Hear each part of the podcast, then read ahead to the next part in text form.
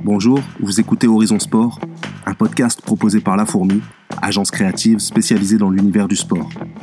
Nous sommes au printemps 2020 et dans la période inédite que nous traversons, nous voulons prendre de la hauteur et regarder comment aborder les grands défis que le monde du sport va rencontrer dans les prochaines années.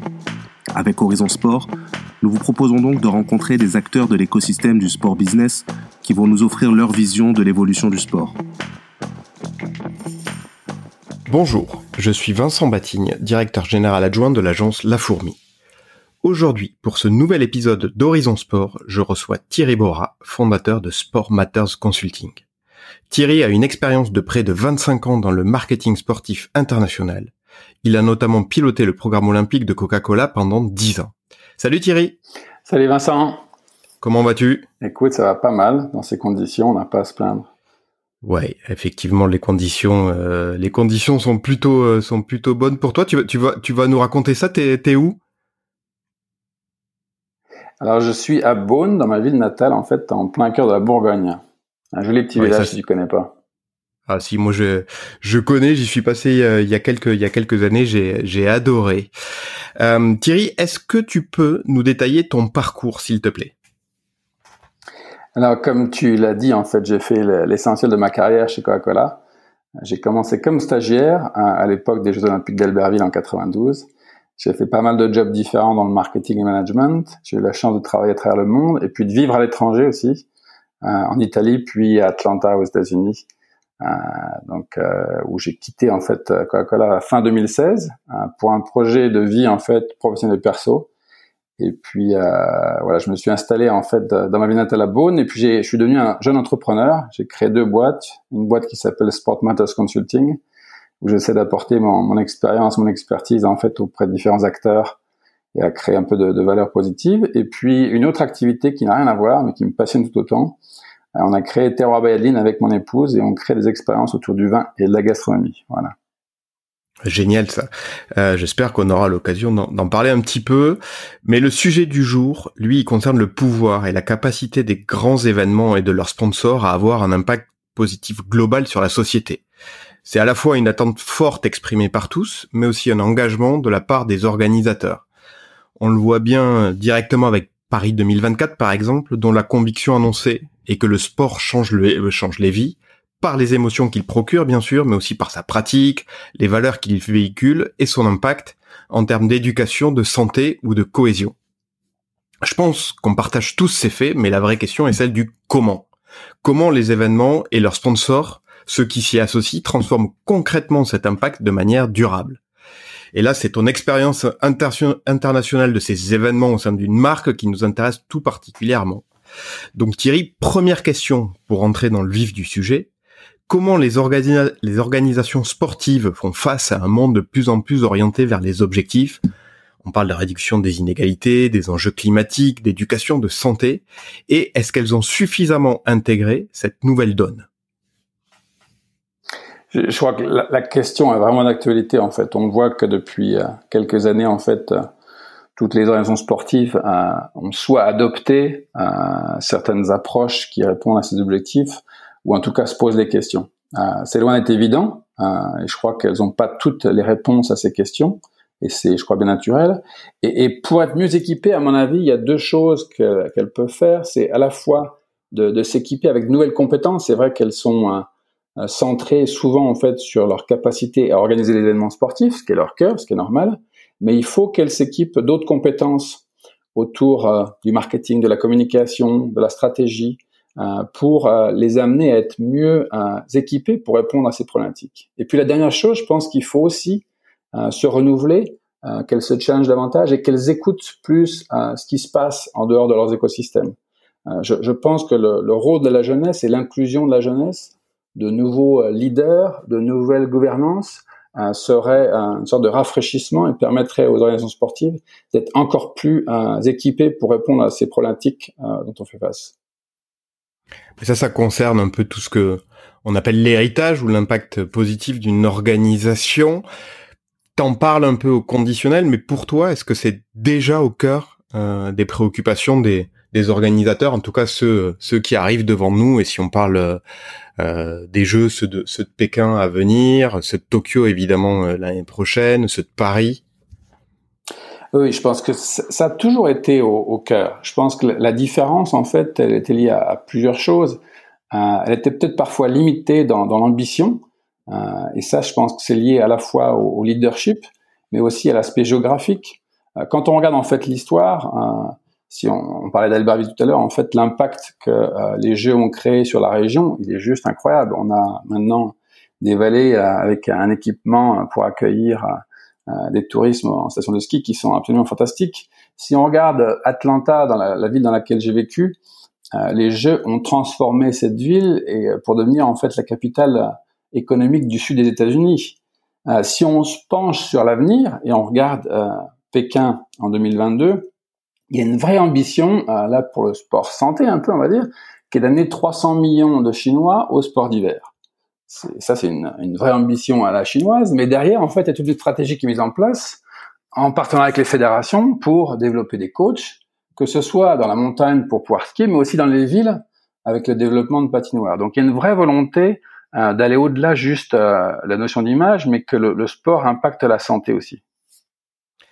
Et on a parfois l'impression, enfin j'entends ce que tu dis, mais on a parfois l'impression que les les grands événements, là je parle particulièrement des, Jeux Olympiques et des Coupes du Monde de football, euh, ils deviennent de plus en plus grands en taille, de plus en plus gigantesques.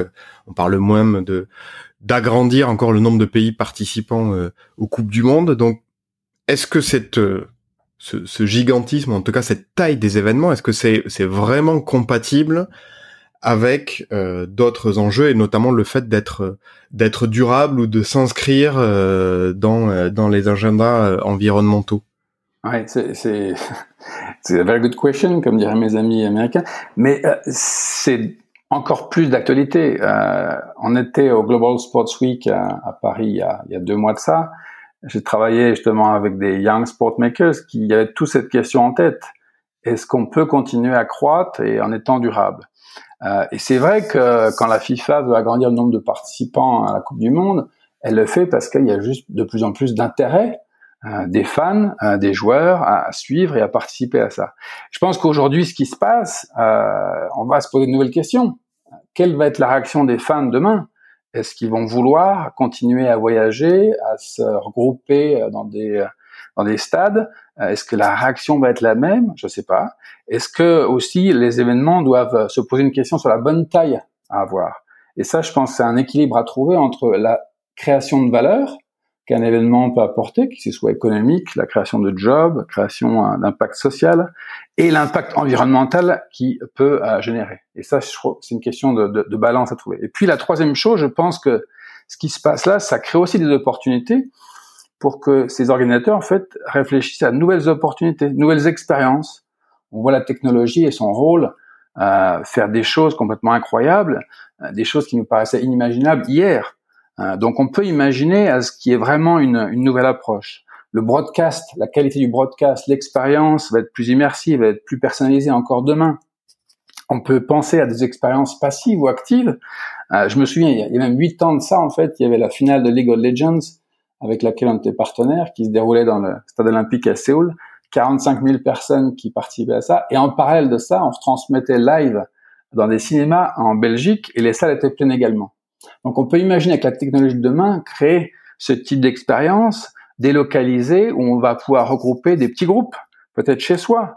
Et puis il y a les expériences actives. On le voit en ce moment en fait l'explosion de tout ce qui est euh, e-sport, les, les, les, compétitions de vélo en ligne, euh, les tournois en ligne. Et puis on peut imaginer avec la technique des hologrammes ce qu'on pourra faire demain. Je pense que la dernière chose pour moi que je voulais souligner, c'est la notion. J'aime beaucoup en fait mixer les choses. Et je m'inspire souvent de ce qui se passe dans d'autres domaines. Imagine qu'on est à Usain Bolt, on prend NBC, on rajoute un peu de Twitch, des influenceurs qui soient chanteurs ou acteurs, et puis des fans qui vont interagir. Si tu coup, ça fait un peu ce que Cyril Lignac est en train de faire avec euh, avec M6, où, euh, où, il retransmet une émission, il fait une émission de cuisine. C'est en live sur Instagram. Il y a des influenceurs qui sont là, qui n'ont rien à voir avec la cuisine, comme Joe Star. Et puis il y a des fans qui interagissent. Donc cette cette espèce de, de, cocktail, en fait, je pense qu'il va falloir l'intégrer de plus en plus pour, pour avoir des interactions avec les gens et on voit le succès que Twitch a, pu créer.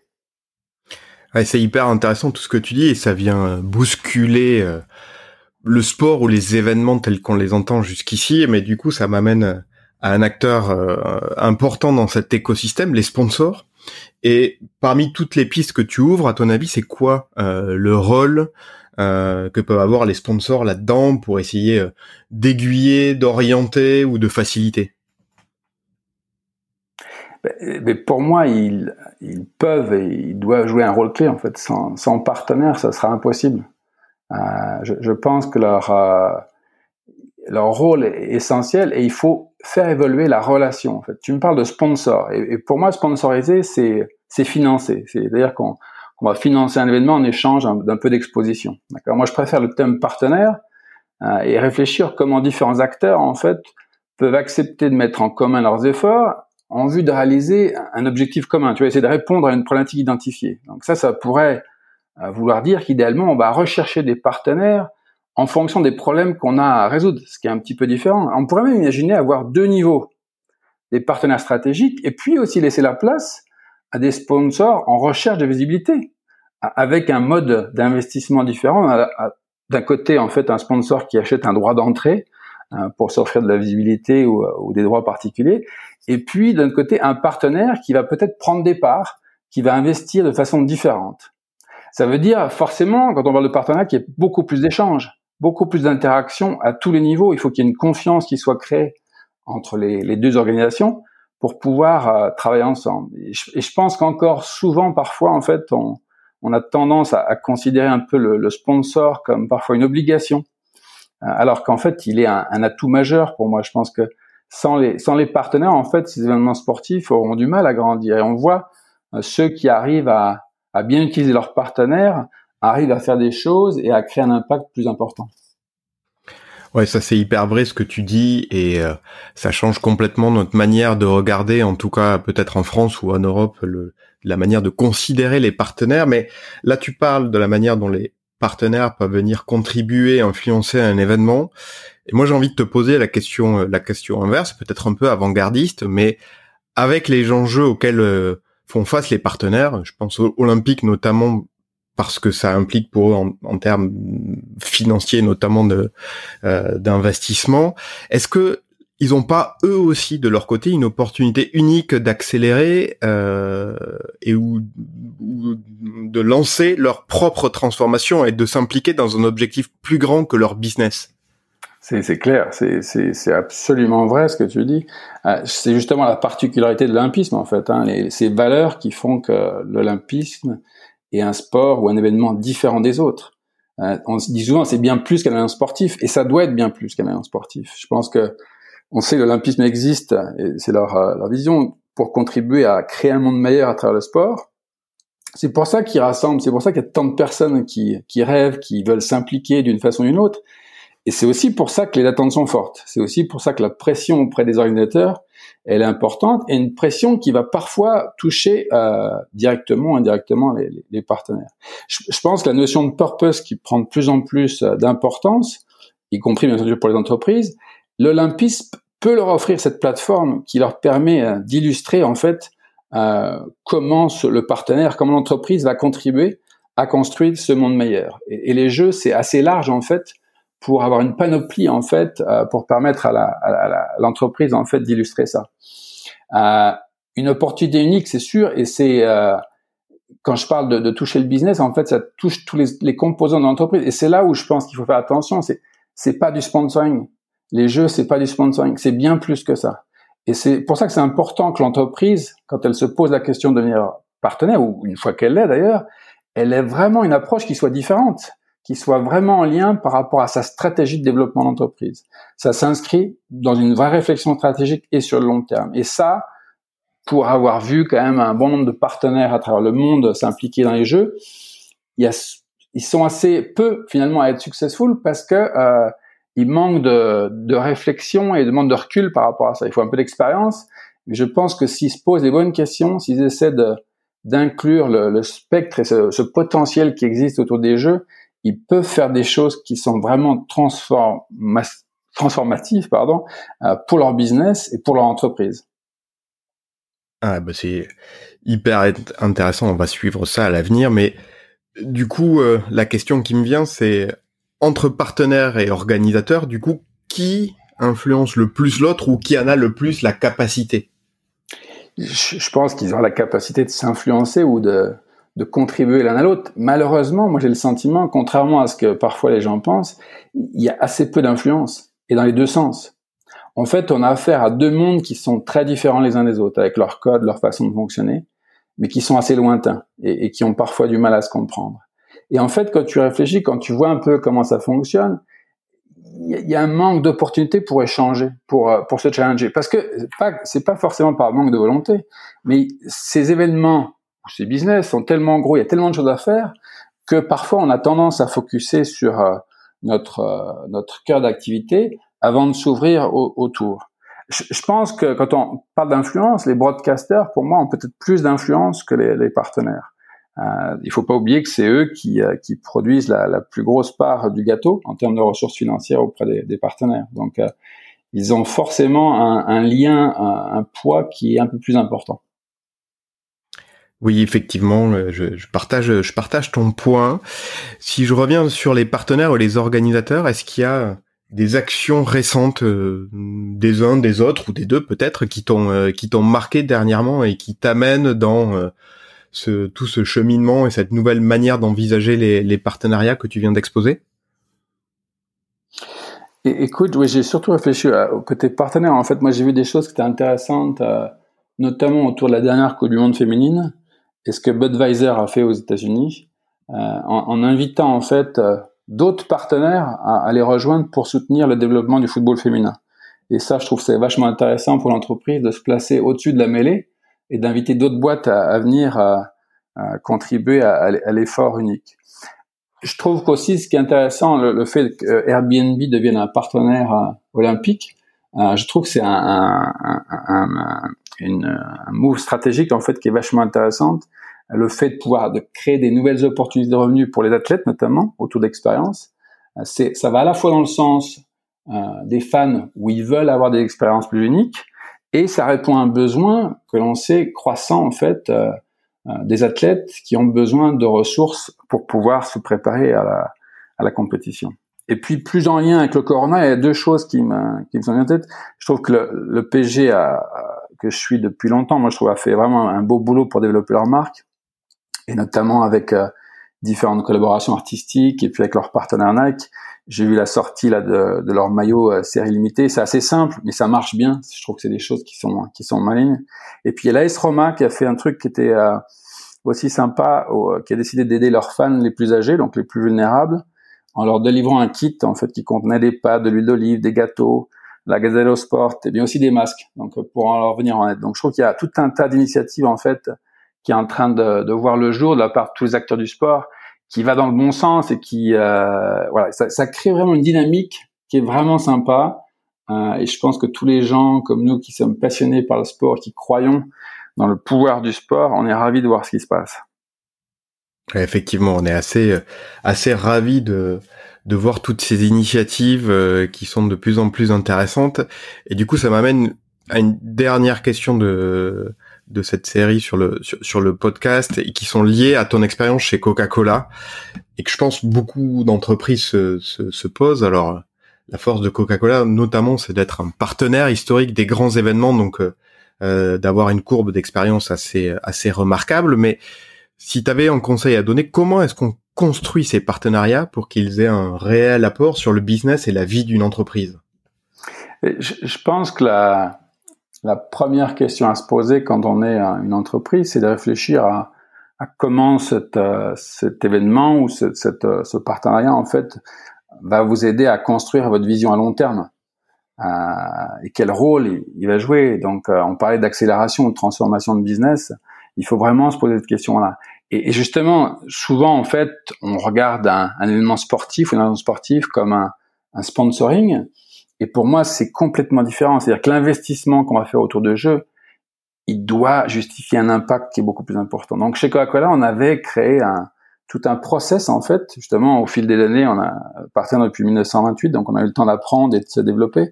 Et euh, on avait créé en fait un process qui visait à, à développer en fait ce qu'on appelait les legacies, donc l'impact si vous voulez, euh, que l'on voulait délivrer à la fois dans le pays hôte et aussi au niveau global. Et le process, on le lançait 4-5 ans avant, en impliquant le leadership du pays hôte et l'équipe dirigeante. Et la finalité, c'était de définir trois à cinq objectifs prioritaires pour l'entreprise. Et ça pouvait toucher en fait absolument tout l'accélération du développement d'une ou plusieurs marques, la motivation, implication des employés, euh, la supply chain avec développement de nouvelles usines, euh, une nouvelle façon de collaborer avec nos partenaires embouteilleurs, euh, aussi avec les partenaires publics, l'État, la région, sur des problématiques clés qui, qui venaient pour le développement de la communauté, et puis bien sûr l'image, la réputation, mais surtout, surtout, ça ne doit pas être réduit à une simple campagne marketing. Et, au fil des années, j'ai eu la chance de bosser sur plus de, de 12 jeux, Coupe du Monde, etc. On n'a pas toujours été successful. Et je pense que une des clés, notamment, c'est parfois on avait tendance à réduire euh, notre notre impact à une campagne marketing. Et là, si on fait ça, on laisse beaucoup de de valeur en dehors de la table. Et puis le rôle du leadership, ça, c'est clé. Je pense que on l'a vu parfois dans certains pays où on avait arrivé à faire des choses beaucoup plus puissantes, beaucoup plus impactantes, parce qu'on avait un vrai leader qui, croyait, qui, voyait le, potentiel euh, pour, accélérer son business. Merci Thierry pour tous ces éclairages. C'est vraiment, euh, riche d'enseignements et ça donne, euh, pas mal à, à penser et envisager. je vais terminer par les questions de fin, un peu plus un peu plus perso euh, qu'on pose à nos invités. Euh, donc d'abord, même si tu l'as un peu euh, abordé au, fil de quelques questions, mais est-ce que la période, la crise qu'on traverse, est-ce que ça change quelque chose pour toi? Est-ce que ça accélère les transformations? Est-ce que ça change un peu la donne? Tu, sais, en fait, il y a, y a un code de, de, Jack Ma, le, créateur d'Alibaba que j'adore, en fait. il, il, dit, quand tu as 20-30 ans, en fait, tu dois suivre un bon boss, une, bosser pour une bonne compagnie et apprendre comment faire les choses. Quand tu 30-40, si tu veux te lancer dans quelque chose, fais-le. Tu peux toujours te planter. Quand tu as 45 ans, tu dois faire les choses pour lesquelles tu as un peu de talent ou du savoir-faire. Et quand tu as 50-60, tu dois passer du, temps à développer les jeunes, la future génération. Puis après, quand tu plus de 60, il vaut mieux que tu profites de ces petits-enfants. J'aime bien ce code parce que je m'inscris assez là-dedans. Moi, je suis euh, proche de, franchir une génération, mais je suis vraiment dans le, dans le développement et dans le, le, transfert de, de connaissances.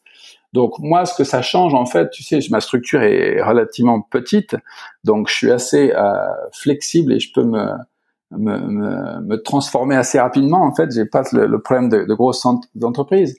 Donc forcément, les choses qui changent pour moi, c'est les Jeux de Tokyo demain.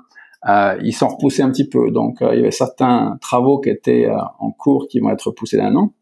Mais du coup, ça me donne du temps pour réfléchir à d'autres choses euh, et lancer de nouvelles idées. Et ça, j'aime. Euh, je suis, suis jamais à court de nouvelles idées. Donc, euh, ce temps qu'on a un peu plus ces jours-ci, en fait, ben, il est assez enrichissant parce que ça nourrit la créativité. Quand on est un peu dos au mur, c'est là où la créativité ressort, il me semble. Ouais, effectivement, je, je, partage aussi ce, je partage aussi ce point et ça donne le, c'est le bon moment pour se, pour se réinventer et partager. Euh, deuxième question. Est-ce que tu as euh, des bons plans ou des conseils en ce moment pour se bouger, pour lire, des podcasts à écouter, des séries à regarder, des films à voir ou à revoir? Alors, il faut bouger, c'est clair, ça, j'ai pas de, conseils, tout le monde le dit, mais il faut vraiment se bouger, il y a aucun doute là-dessus.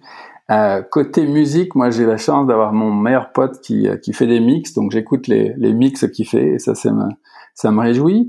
Euh, regardez, je trouve comme il y a plus de sport live en fait, il y a c'est une belle opportunité pour pour revoir. Il y a plein de documentaires qui sont top dans le sport. Euh, J'en ai vu deux récemment, là, ou revu plutôt.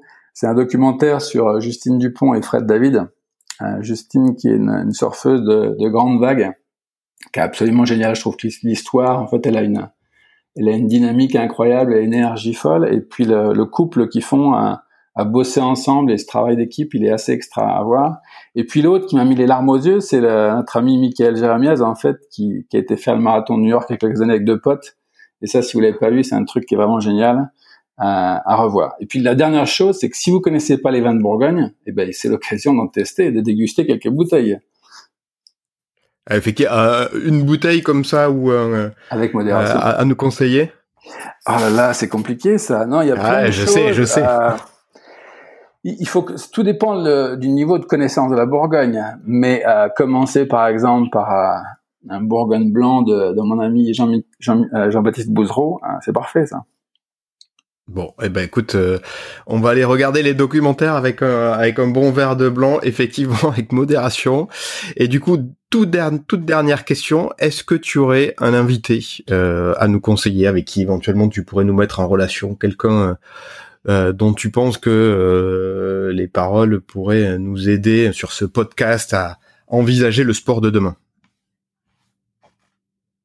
Ben, Moi, j'ai toujours une, une, admiration pour, les athlètes. Et ça a toujours été une source d'inspiration. Donc j'aimerais bien écouter des, athlètes s'exprimer. Euh, et donc la, première qui me vient en tête, la première qui me vient en tête, un Eurofemme en fait, c'est justement Justine Dupont. Je trouve que ce serait intéressant de, de l'écouter euh, parler de, de, sa passion, euh, des relations avec les partenaires, que c'est pas toujours facile. Euh, pour la connaître depuis quelques années, je, je la suis de, de près, et c'est vrai que même des sportifs de très haut niveau comme ça, c'est jamais facile de pouvoir financer sa passion et de, de vivre au quotidien. Donc ça, ça m'intéresserait de, de l'écouter. Et puis l'autre, c'est une personne que je ne connais pas, mais j'adore le travail qu'il fait. Il s'appelle Seb Montard-Rossé. C'est un guide de, montagne en fait qui réalise des films absolument extra. Il a travaillé avec Kylian Jornet. Euh, il a notamment cette capacité de courir et de filmer en même temps à côté de Jornet, c'est assez incroyable. Et puis il filme aussi des, euh, des expériences en haute montagne comme Path to Everest. Euh, et, il filme avec un génie du, ski de pentraide. J'aime beaucoup le ski, il s'appelle Vivian Bruchet. Donc, euh, un, un, mec comme Seb Montarossi, ça m'intéresserait de, de l'écouter parler de, de la façon dont il a, à mon avis, un peu transformé euh, la façon de filmer certains sports outdoor, justement. Avec des outils relativement simples que sont un téléphone et compagnie. Ouais, et puis euh, c'est quand même pas simple effectivement d'essayer de, suivre Kylian Jornet, donc euh, on va essayer de, de, rentrer en contact avec lui. Euh, je le, on le connaît pas, on le connaît pas directement non plus, mais effectivement dit comme ça, ça donne, ça donne envie. Écoute, merci Thierry beaucoup pour euh, ton temps, pour ces échanges, pour tous ces conseils de fin. C'était vraiment précieux. Et puis écoute, j'espère qu'on aura l'occasion de se revoir très bientôt. C'était avec grand plaisir et on se reverra très bientôt, c'est certain. Ah bah écoute, avec grand plaisir. Salut Thierry Merci d'avoir écouté cet épisode en entier. N'hésitez pas à le partager autour de vous, à nous faire part de vos retours par mail, sur LinkedIn ou Instagram. Vous pouvez également nous suggérer des prochains invités que vous aimeriez entendre. Et si vous avez besoin d'être accompagné dans vos problématiques autour du sport, écrivez-nous sur contact at lafourmi.biz.